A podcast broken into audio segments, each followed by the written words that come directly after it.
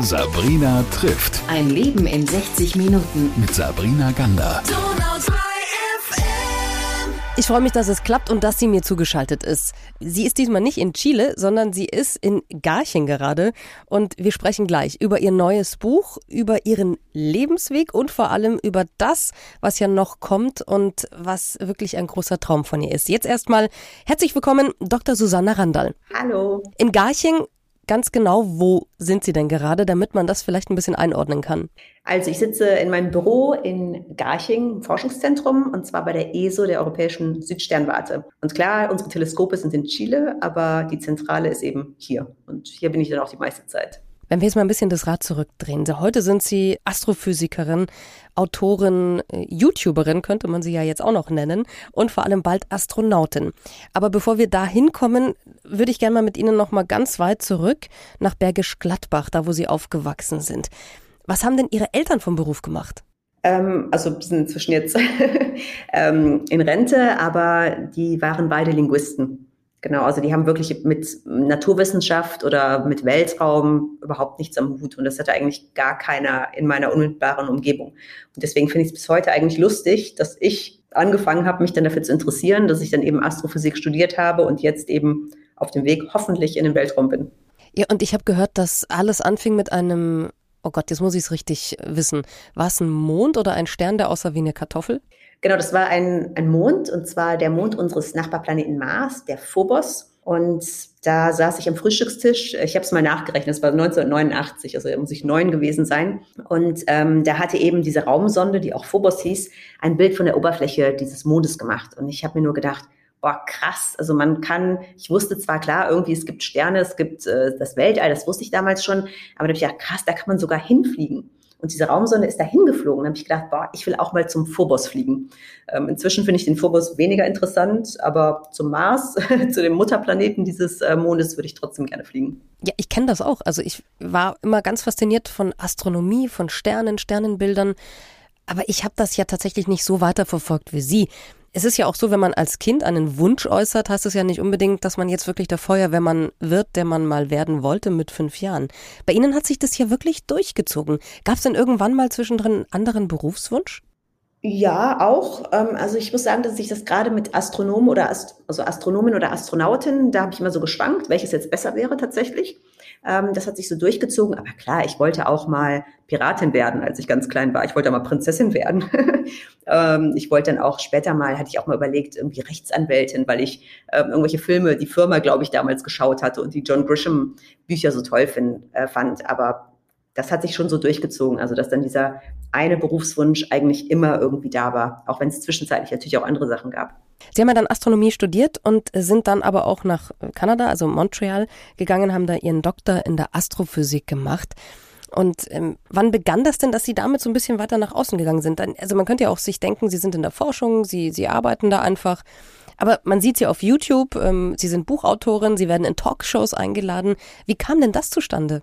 Ja, genau. Also inzwischen moderiere ich ähm, bei Terra Exlish und Co. den YouTube-Kanal äh, für den ZDF und das ist, was mir sehr viel Spaß macht.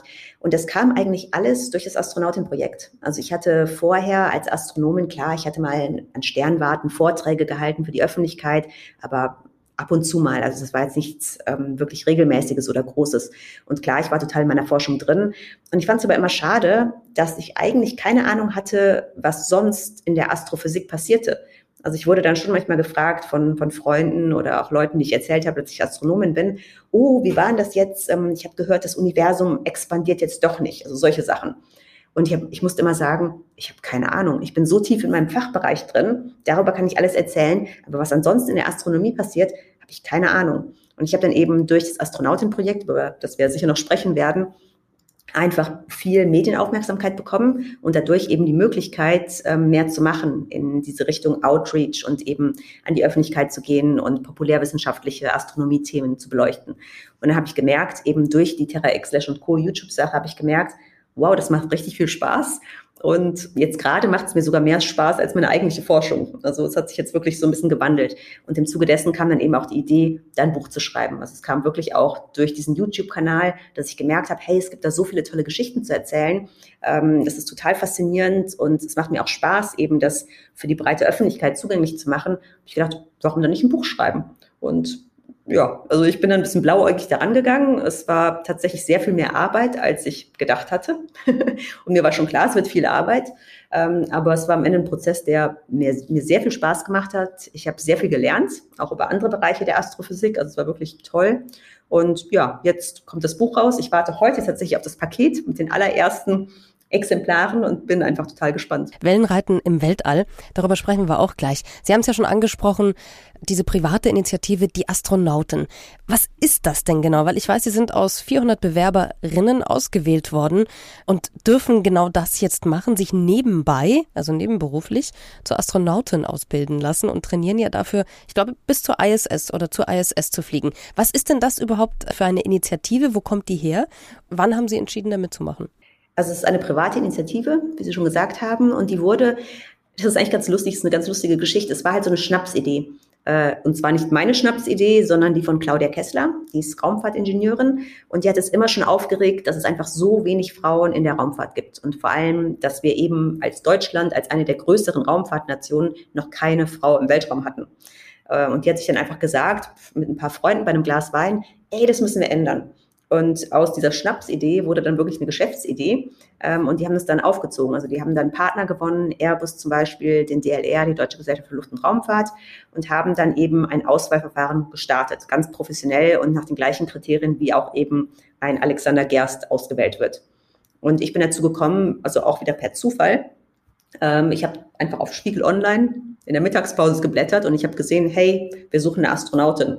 Und habe ich gedacht, hey, das ist doch super. Also es ist, ich wollte immer schon Astronautin werden. Ich hatte den Traum dann irgendwie auch schon aufgegeben, weil ich gedacht habe, ach, das ist eh irgendwie so ein ja, kleinen Mädchentraum und das wird eh nichts. Es gibt so wenige Stellen, vergiss es. Aber wo ich das dann gesehen habe, habe ich gedacht, ja klar, da, du musst dich bewerben. Und es war mir halt auch ein Anliegen, eben dieses Rollenmodell zu erfüllen, weil ich merke das auch in der Astrophysik, dass es einfach viel weniger Frauen gibt als Männer, immer noch. Äh, und generell in den Naturwissenschaften, in technischen Bereichen. Und ich finde, das ist einfach schade, weil es ist nicht so, dass die Mädchen, und das fängt halt bei den ganz Kleinen schon an, dass sie sich nicht dafür interessieren, sondern ich bekomme immer wieder zurückgespiegelt, dass denen gesagt wird, ach, das ist, doch, es ist doch nichts für dich. Mach doch was mit Sprachen oder mach doch mal was anderes. Und dem will ich mich halt dann auch entgegenstellen und einfach zeigen, hey, ich bin eine Frau, eine ganz normale Frau, die auch früher mit Barbies gespielt hat und also auch andere Interessen hat. Und trotzdem kann ich das machen und ihr könnt das auch. Und deswegen fand ich eben dieses Projekt, die Initiative so toll. Was war denn eins Ihrer Vorbilder? Gab es da eine Frau, die ein Vorbild für Sie war? Ja, ich hatte tatsächlich ähm, ein Vorbild, das war Sally Wright. Die war die erste Amerikanerin, also die erste westliche Frau im Weltraum. Äh, die ist 1983 mit dem Space Shuttle hochgeflogen. Und ich habe die erst einige Jahre später entdeckt. Also ich war, glaube ich, vier Jahre alt, als sie geflogen ist. Und ich fand die einfach toll, weil sie halt, klar, als Kind, also die hatte so Locken wie ich. Äh, ich hatte auch so dunkle Locken und die hat immer gelacht und die wirkte fröhlich und die war eben Astronautin. Und das hat für mich schon ausgereicht, dass ich gedacht habe, hey, diese Frau ist toll.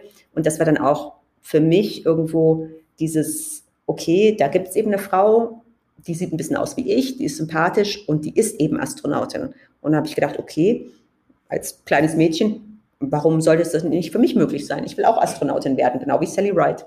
Und dieses Vorbild war halt wahnsinnig wichtig für mich. Und also ich hatte eben Glück, weil ich, ich bin bilingual aufgewachsen. Also mein Vater ist Engländer und ich hatte eben dadurch den Zugang zu dieser englischsprachigen äh, Literatur und den Medien. Das heißt, ich habe dann auch, die hat auch Kinderbücher geschrieben, Sally Wright, ich hatte da eben Zugang dazu. Und in Deutschland haben wir halt bis heute kein solches Rollenbild oder Rollenvorbild. Und das finde ich eben schade. Ja, noch nicht. Jetzt reden wir zwei ja miteinander. Vielleicht werden genau, sie ja genau, genau, das. Also das kann ich mir schon vorstellen, wenn jetzt das ein oder andere Mädchen zuhört und sich denkt, wow, die redet da gerade mit einer Astronautin. Also man kann es wirklich werden. Ich glaube schon, dass das ganz, ganz wichtig ist. Wir sind ja in Zeiten von Role Models und wie wichtig genau solche weiblichen Role Models sind. Also das zur Astronautin. Und jetzt interessiert natürlich, glaube ich, alle, wie bitte schaut denn eine Ausbildung nebenberuflich zur Astronautin aus? Was müssen Sie machen? Ich habe irgendwas gelesen von Training 2021 in einer Höhle und ich weiß nicht was. Also wie kann ich mir das vorstellen? Sie machen tagsüber Ihren Job und dann geht's wohin? Gut, also ich habe, ich muss erstmal sagen, ich habe wahnsinniges Glück mit meinem Arbeitgeber, mit der ESO, ähm, weil die mich das auch machen lassen und die da sehr, sehr flexibel sind. Also ich kann auch einen Teil meiner Arbeitszeit dafür aufwenden, sonst jetzt nur irgendwie abends und am Wochenende, das würde einfach nicht gehen, also das ist klar. Ähm, deswegen habe ich da das Glück, dass ich das eben machen kann. Und das Training funktioniert meistens, ja zu einem Teil ist es so, also ich mache jetzt zum Beispiel gerade, ähm, mache ich den Instrumentenflugschein. Also wir haben beide schon einen Flugschein gemacht, vor drei Jahren jetzt in der Ausbildung. Und ich mache jetzt eben den erweiterten Flugschein, damit ich eben auch durch Wolken fliegen kann. Und ähm, es ist sehr, sehr interessant, weil man in der Wolke komplett die Orientierung verliert. Und das ist ein bisschen wie auch im Weltraum. Und da muss man eben lernen, sich nur auf die Instrumente zu verlassen und eben nicht auf dieses Hosenbodengefühl, nennen wir das, das einem sagt, hey, ich drehe jetzt nach links, wenn man überhaupt, also wenn man eigentlich geradeaus fliegt. Ähm, das, ist, das ist echt interessant, das zu beobachten. Aber für viele der Trainingseinheiten, ähm, Sie haben jetzt die Höhle angesprochen, wir haben zum Beispiel auch Parabelflüge gemacht, wo man die Schwerelosigkeit erleben kann. Ähm, wir waren in der Zentrifuge natürlich, in einer Unterdruckkammer. Wir, was haben wir sonst alles gemacht? Wir waren beim Tauchen. Ähm, dafür haben wir dann immer wochenweise Zeit genommen. Also wir haben uns dann immer Wochen geblockt ähm, von der Arbeit und haben das dann eben zusammen, also dann sehr intensiv ähm, in einer Woche gemacht. Also klar, man muss dann viel managen. Ähm, also mein typischer Tag, ich habe gar keinen typischen Tag, weil immer so viel, so viele unterschiedliche Sachen anstehen. Aber das gefällt mir eben auch, dass es halt nie langweilig wird. Wie war es denn in der Schwerelosigkeit? Geil. Also für mich war tatsächlich der Parabelflug bis jetzt das Beste, was ich in der Ausbildung gemacht habe zur Astronautin, weil man einfach ja komplett frei halt im Inneren dieses Flugzeugs schwebt. Und es ist lustig, weil am Anfang denkt man, ah, okay, ich schwimme jetzt weil das ein bisschen ist wie beim Tauchen, wenn man jetzt austariert ist, man schwebt da halt, aber es bringt halt nichts. Also man rudert da wild mit den Armen, aber man hat eben keinen Wasserwiderstand, sondern nur den Luftwiderstand und das reicht dann nicht. Und dann ist man ein bisschen wie so ein Käfer auf dem Rücken. Ähm, aber zum Glück gibt es natürlich Aufpasser, ähm, die einen dann da wieder runterholen, bevor eben, also man hat dann ungefähr 22 Sekunden Schwerelosigkeit und dann kommt man natürlich wieder runter auf den, auf den Boden des Flugzeugs. Und da gibt es zum Glück dann Aufpasser, die eben schauen, dass man da nicht gerade Kopf über eine Decke hängt. Ähm, ja, weil das nicht so angenehm wäre. Wie eine Fledermaus, die dann runterfällt. Ähm, Frau Randall, wann geht's denn ins Weltall? Also wann gibt's dann einen Starttermin dafür? Das ist gerade eine sehr, sehr schwierige Frage. Ähm, also wir hatten ursprünglich, ganz, ganz ursprünglich, ich hatte immer geplant, 2020 zu fliegen. Ähm, dann war das schon klar, dass es nichts wird, aber in der Raumfahrt ist es normal. Also das James Webb Space Telescope zum Beispiel war zehn Jahre verspätet. Ähm, also man geht eigentlich davon aus, dass die Termine, die man am Anfang angibt, immer sehr optimistisch sind. Ähm, dann kam natürlich leider die große Pandemie, ähm, die wir jetzt alle mitbekommen haben. Und ähm, ja, also wir haben dann gedacht, nach der Pandemie wird es wieder richtig losgehen und wir könnten dann auch einen Starttermin setzen. Jetzt sind wir natürlich in einer Stagflation. Ähm, wir haben eine Wirtschaftskrise, Energiekrise, ähm, Russland, ähm, was natürlich ein Riesenplayer in der Raumfahrt ist. Da ist eben die Beziehung gerade sehr, sehr schwierig. Es ist auch bei vielen Astronauten und Astronautinnen nicht klar, wie es mit dem Training weitergeht, weil man eben nach Russland gefahren ist. Das ist jetzt nicht mehr möglich. Das heißt, es ist jetzt gerade alles ein bisschen in der Schwebe. also sowohl finanziell, wir sind ja eben ein privates Unternehmen, also wir möchten uns kommerziell oder auch mit Hilfe der Bundesregierung finanzieren. Das ist gerade sehr, sehr schwierig und eben auch die Planung. Also wir sind jetzt ein bisschen so in, in Wartestellung, würde ich sagen, jetzt, jetzt gerade und werden dann, wenn es wieder besser ist, wie so ein Maulwurf, der jetzt gerade sich auf andere Sachen konzentriert, dann wieder den Kopf rausstecken, ähm, wenn es wirklich wieder, wieder besser ist. Aber jetzt gerade haben wir eben noch keinen konkreten Starttermin eigentlich eine perfekte Überleitung. Was macht man, wenn man ganz viel Zeit hat? Man liest ein gutes Buch. Dann lassen Sie uns doch über Ihr neues Buch sprechen. Wellenreiten im Weltall. Und da schreiben Sie im Intro auch, das fand ich total nett. Ich hätte nicht gedacht, dass man mal so ein populärwissenschaftliches Astronomie Buch schreiben kann. Und schwupps, dann haben sie es aber doch gemacht. Und ich finde, wenn man das liest, vielleicht auch, weil sie das immer mit so eigenen Erinnerungen oder Anekdoten oder, oder Einordnungen von sich heraus so als Persönlichkeit schreiben, ist es eben nicht wie so ein Physikbuch, wo man in der Schule sitzt und sich denkt, oh, Gott, was kommt denn da? Sondern sie haben das ja auch wunderbar mit den Farben gemacht, mit diesem kosmischen Regenbogen. Was genau erwartet einen denn, wenn man ihr Buch liest? Also ich würde sagen, wirklich eine bunte Reise durchs Universum. Also mir war es tatsächlich wichtig, ähm, das mit diesen unterschiedlichen, ich sage in Anführungsstrichen, Farben ähm, zu machen. Das war tatsächlich, als ich überlegt habe, okay, was möchte ich denn überhaupt für ein Astronomiebuch schreiben, war mir sofort klar, okay, es muss um die unterschiedlichen Wellenlängenbereiche gehen. Und ich versuche das eben anhand dieses Regenbogens zu veranschaulichen. Aber am Ende ist es eben so, dass, also ich ordne jetzt die rote Farbe eines Regenbogens den Radiowellen zu. Die haben halt sehr lange Wellenlängen. Ich denke, Radiowellen kennt jeder. Jeder hat mal ein Radio gehabt. Ähm, dann gibt es eben die Mikrowellen, es gibt Infrarotstrahlung. Und das sichtbare Licht, was wir halt kennen, was wir als Licht wahrnehmen, ist eben nur ein ganz, ganz, ganz, ganz kleiner Teil dieses riesigen kosmischen Regenbogens. Und das war für mich sehr wichtig darzustellen, weil ich eben auch in unterschiedlichen Wellenlängenbereichen Astrophysik mache. Also ich habe angefangen als optische Astronomin, da habe ich wirklich das sichtbare Licht beobachtet und inzwischen bin ich bei ALMA, das ist ein Millimeter, Submillimeter Teleskop, was eben das unsichtbare Licht beobachtet. Und ich finde es total spannend, dass man eben mit diesen unterschiedlichen Lichtwellen, sichtbar sowie unsichtbar, unterschiedliche Aspekte des unser Universums, das uns, uns umgibt, beleuchten kann.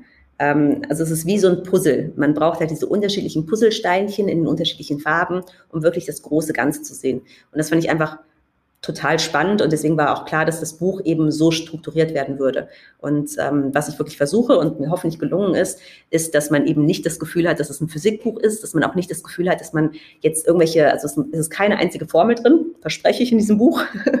ähm, also man braucht eigentlich kein Grundwissen dafür. Vielleicht ein bisschen, dass man mal im Physikunterricht in der fünften, sechsten Klasse mal ein bisschen aufgepasst hat, okay, ähm, also ein paar Basissachen setz, setz ich, muss ich voraussetzen, aber am Ende geht es einfach darum, dass der Leser oder die Leserin einfach Interesse hat, was über unser Universum zu lernen. Und ich hoffe, dass es dann eine Reise ist, ähm, die ja den Lesern und Leserinnen Spaß macht vor allem. Ich habe mal von einer Dirigentin gehört, ihr großes Hobby war Tauchen. Natürlich, weil sie da nichts oder ganz, ganz wenig gehört hat und weil das für sie so ein Abschalten war von all dem Alltagsstress und der Hektik. Wie ist denn das, wenn Sie mit genau den Sachen arbeiten. Also ich weiß, die machen ja mit diesem Alma, mit diesem Millimeterteleskop, wenn ich es richtig sage, geht es ja auch darum, dass sie diesen, diesen Staub im Weltall auch betrachten oder ähm, analysieren und auseinandernehmen. Was passiert denn da mit ihnen, wenn sie sich so richtig reinfuchsen und so ganz tief dort, wie soll ich das sagen jetzt, verschluckt werden? Gut, verschluckt werden ist schlecht, aber ich würde sagen, ich komme dann in diesen berühmten Flow. Also das ist tatsächlich so, wenn ich jetzt ähm, Daten analysiere vor allem, dann ist es immer spannend, was ist da drin, was werde ich entdecken. Ähm, aber auch dieses, sich in ein Thema reinzufuchsen, wie ich es eben fürs Buch getan habe. Also ich habe dann sehr, sehr viel Literatur gelesen natürlich, weil ich natürlich für diese ganzen Themen, das sind alles nicht, also ich habe mein Fachgebiet auch mit drin, die pulsierenden blauen Unterzwergsterne, aber ich musste mir auch selber ganz, ganz viel einfach anlesen und aneignen und selber lernen. Und es war für mich wirklich so ein, ja, ein Flow-Erlebnis. Also wenn man da dann wirklich reinkommt, dann ist man halt in dieser komplett anderen Welt ähm, und natürlich interessiert mich das als Physikerin, interessiert mich eben, wie funktioniert das alles, ähm, wie ist die chemische Beschaffenheit, wie kann ich das herausfinden, welche Daten kann ich erheben. Aber als Mensch, und das trenne ich dann auch gar nicht unbedingt, habe ich trotzdem immer diese Faszination, dass ich denke, also wenn ich jetzt, keine Ahnung, wir haben jetzt von Alma gesprochen. Alma zum Beispiel untersucht viel ähm, Planetenentstehungsscheiben. Also Planeten werden eben in so einer, ja, da gibt es ein, ähm, Staub- und Gasscheibe um den Stern herum und daraus werden dann Planeten geboren, wie zum Beispiel auch unsere Erde. Und klar überlege ich mir dann schon, wenn ich so ein Alma-Bild sehe, ich habe auch im Buch eines der bekanntesten Alma-Bilder überhaupt, äh, der Sternen, nee, der Planetenentstehungsscheibe HL Tau. Und klar überlege ich dann auch, boah, krass, was sind das jetzt wohl für Planeten?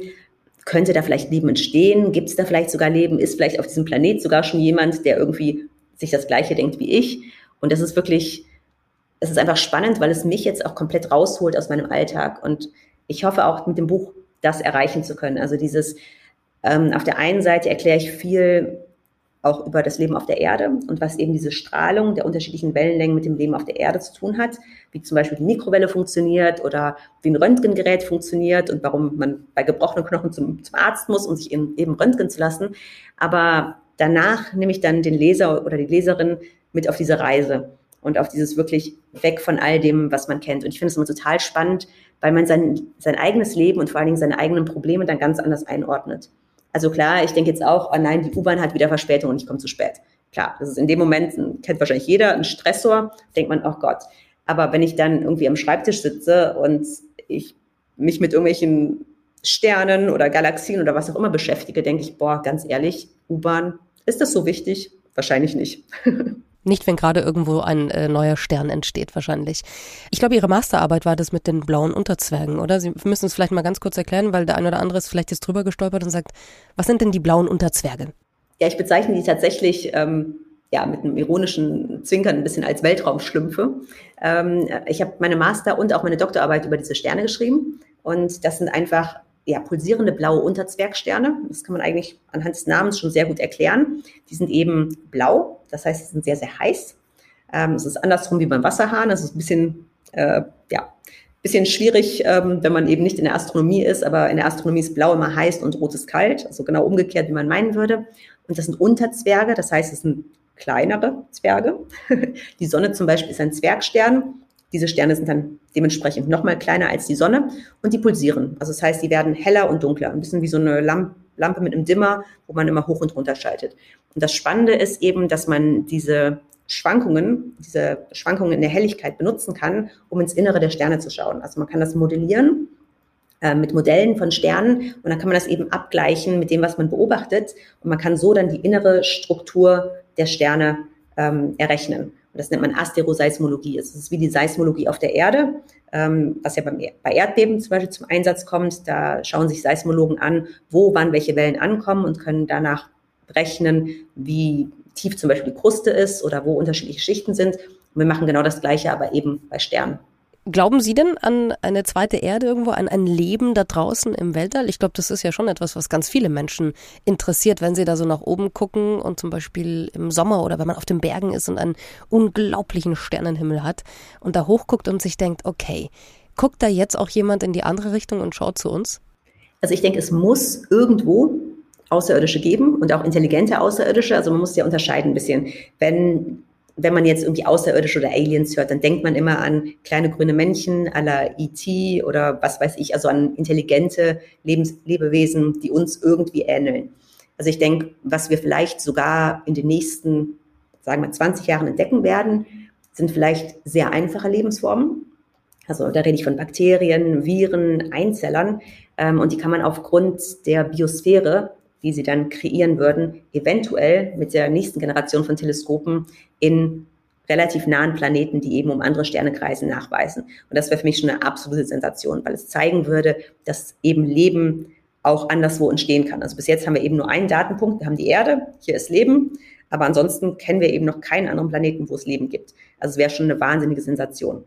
Aber das könnte ich mir gut vorstellen, dass es das auch in einem näheren Bereich gibt, also um uns herum, wo wir es auch sehen könnten.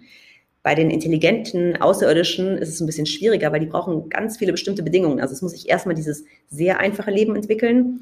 Dann braucht das nochmal ein paar Milliarden Jahre, wahrscheinlich, je nachdem, ähm, bis sich dann wirklich auch intelligentes Leben entwickelt. Da muss es auch die Fähigkeit ausbilden zur interstellaren Kommunikation zumindest oder zum interstellaren Reisen. Und das ist eine Fähigkeit, die wir auch noch nicht haben. Also wir können noch nicht zu einem anderen Stern reisen. Wir wären mit den jetzigen Raketenantrieben ungefähr 75.000 Jahre unterwegs zum nächsten Stern. Also bis auf die Sonne natürlich, unserem allernächsten Stern. Ähm, also das heißt, wir sind da auch noch nicht. Ähm, und dann muss man halt auch schauen, okay, dann, dann muss es auch zeitlich irgendwie überlappen. Weil wenn man sich jetzt überlegt, die Erde ist ungefähr 4,5 Milliarden Jahre alt. Wir haben jetzt seit ungefähr, sagen wir, 100 Jahren überhaupt die Möglichkeit zur Radiokommunikation, also dazu, irgendwelche Signale rauszuschicken ins Weltall. Und ich meine, 100 Jahre im Vergleich zu 4,5 Milliarden Jahren ist natürlich jetzt wie so ein Wimpernschlag. Und wenn man sich überlegt, dass es auf anderen Planeten, wenn sie denn der Erde, Erde ähneln, ähnlich sein könnte, dann muss auch diese Zeitspanne überlappen. Also wirklich die Wahrscheinlichkeit, dass wir es schaffen, mit einer anderen Zivilisation, die auch nah genug an uns dran ist, ähm, das ist ja das andere Problem, in Verbindung zu treten ich würde es mir wünschen, ich fände es total cool, aber ich sehe es ehrlich gesagt nicht als wahrscheinlich, auch wenn es diese Aliens sicher gibt. Das Problem sind halt auch die Distanzen. Also ich habe jetzt gesagt, wir sind seit ungefähr 100 Jahren kommunikationsfähig sozusagen mit Außerirdischen. Das heißt, das Licht oder die, die Strahlen, die wir aussenden, können erst 100 Lichtjahre weit gekommen sein. Und da gibt es halt ja, schon eine Handvoll Sterne. Ähm, aber wenn man sich jetzt überlegt, das Zentrum unserer Galaxie zum Beispiel ist 26.000 Lichtjahre entfernt. Also das heißt, wir haben auch einen ganz, ganz kleinen Radius, wenn man jetzt sogar nur auf unsere Galaxie das, ähm, das betrachtet, wo wir überhaupt kommunizieren können. Und dass da dann intelligentes Leben ist zum gleichen Zeitpunkt wie wir, äh, schwierig. Aber niemals nie sagen. Also wer weiß, vielleicht kriegen wir morgen auch eine Nachricht von Aliens äh, und ich hatte total Unrecht und das würde mich freuen. Liebe Frau Randall, ich wünsche Ihnen, dass Sie ja doch bald mit Ihrem ganz großen Wunsch ähm, zur ISS zu fliegen als Astronautin weitermachen können, aber dass Sie auch das nächste Mal, wenn wir uns hören und sehen, mir sagen können, wie es da oben war, so richtig schwerelos im Weltall. Das wünsche ich Ihnen und freue mich jetzt erstmal, wenn wir ganz viele Menschen motiviert haben und auch Schüler und Schülerinnen, die sich ein bisschen mehr für Astronomie und Physik vielleicht zu interessieren und wenn ganz viele noch sagen, ich hole mir das Buch. Dankeschön für dieses schöne Gespräch und Ihnen alles Gute. Ja, vielen Dank. Genau das wünsche ich mir auch. Und beim nächsten Mal dann live von der ISS. Unbedingt. Sabrina trifft. Ein Leben in 60 Minuten. Mit Sabrina Gander. Donau